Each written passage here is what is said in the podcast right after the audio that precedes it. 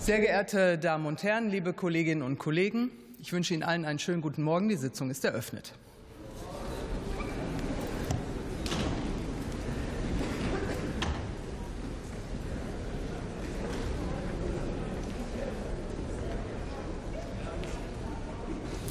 Bevor wir beginnen, begrüße ich einen neuen Kollegen in unserer Mitte. Für den ausgeschiedenen Abgeordneten Christian Kühn hat der Kollege Jürgen Kretz die Mitgliedschaft im Deutschen Bundestag erworben. Herzlich willkommen und auf gute Zusammenarbeit.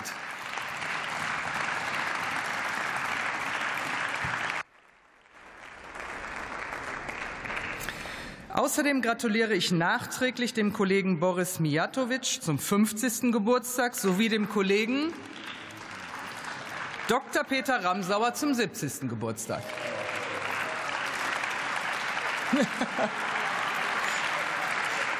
Das ist die richtige Ansage. Herzlichen Glückwunsch im Namen des ganzen Hauses.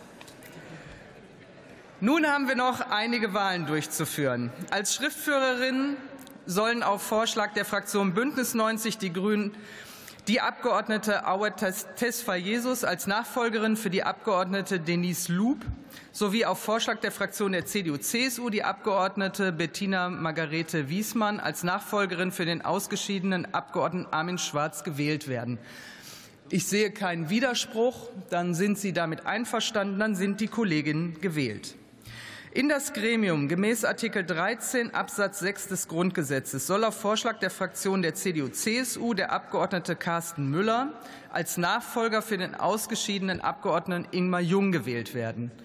Ich sehe auch hier keinen Widerspruch. Dann sind Sie damit einverstanden. Dann ist der Kollege Müller gewählt. In den Verwaltungsrat der Kreditanstalt für Wiederaufbau soll auf Vorschlag der Fraktion der CDU-CSU der Abgeordnete Olaf Gutting als Nachfolger für den ausgeschiedenen Abgeordneten Dr. André Berghegger für die restliche Amtszeit gewählt werden. Sind Sie damit einverstanden? Ich sehe auch hier keinen Widerspruch. Dann ist der Kollege Gutting als Mitglied gewählt.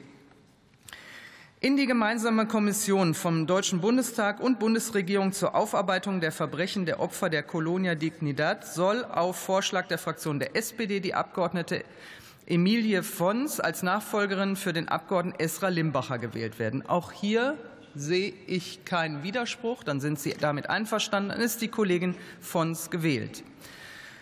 Damit komme ich schließlich zur Tagesordnung. Auf Verlangen der Fraktion der AfD findet am morgigen Freitag eine Aktuelle Stunde mit dem Titel Meinungsfreiheit gegen staatliche Übergriffe schützen. Kritik ist kein Extremismus statt. Jetzt rufe ich auf die Zusatzpunkte 2 bis 4, Abgabe